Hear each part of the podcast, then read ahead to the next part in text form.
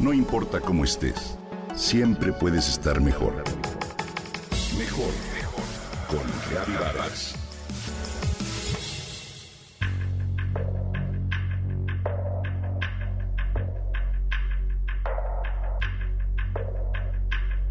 ¿Te gusta leer? Narra Irene Vallejo en su libro El infinito en un junco que Galia Safonova vivió su infancia prisionera en el país de las nieves perpetuas. Dice que la madre de Galia, una exitosa epidemióloga, fue castigada a realizar trabajos forzados por resistirse a denunciar a un compañero de laboratorio. En la cárcel, las prisioneras fabricaron a escondidas cuentos artesanales cosidos a mano con dibujos temblorosos trazados en la oscuridad. Cuentos que Galia disfrutó una y otra vez.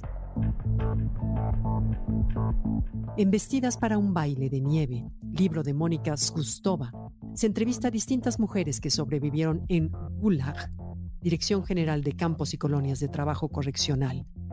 Ahí, Mónica refleja con maestría unas mujeres al borde del abismo, sedientas de historias.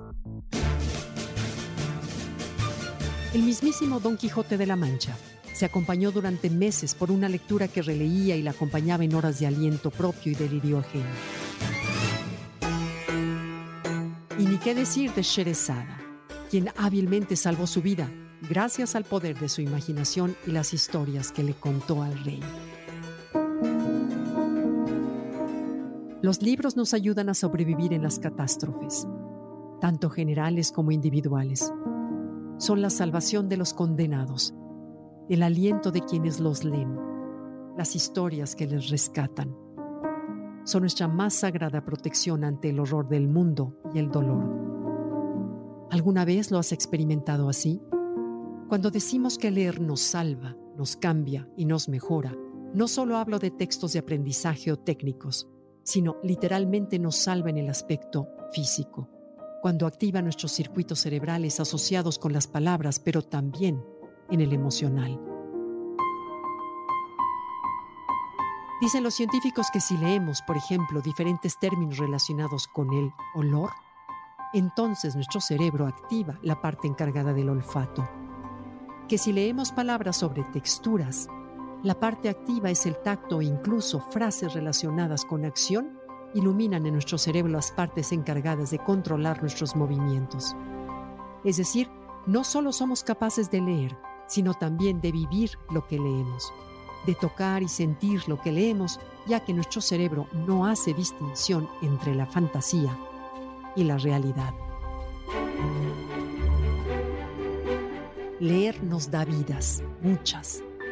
Nos ayuda a comprender a los demás, a empatizar y mirar el mundo desde distintas perspectivas.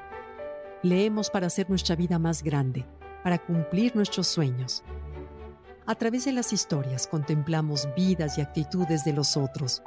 Hacemos puentes de palabras, nos hermanamos. Leer nos invita a reescribir nuestros propios cuentos, a reinventarnos, a transformarnos, a darle sentido a nuestra vida. Los libros nos marcan, sin duda. Nos llevan de viaje a conocer otros lares. Nos hacen crecer porque enriquecen nuestra manera de pensar. Leer es una actividad que practicamos cuando estamos en un momento de espera, en una etapa complicada o hasta cuando queremos escapar de la realidad y crear nuestro propio y seguro mundo. Julio Cortázar decía que los libros son el único lugar de la casa donde todavía se puede estar tranquilo. Albert Camus señalaba que la literatura era el alma secreta más poderosa frente al horror. Yuval Noah Harari, en su libro Sapiens, afirma que al leer damos sentido a la vida en la medida en la que descubrimos nuestra identidad a través de las distintas historias. Leer es un recurso, un botiquín contra la desesperanza o el desasosiego. Es calma ante el río revuelto. Es una forma de vivir mejor.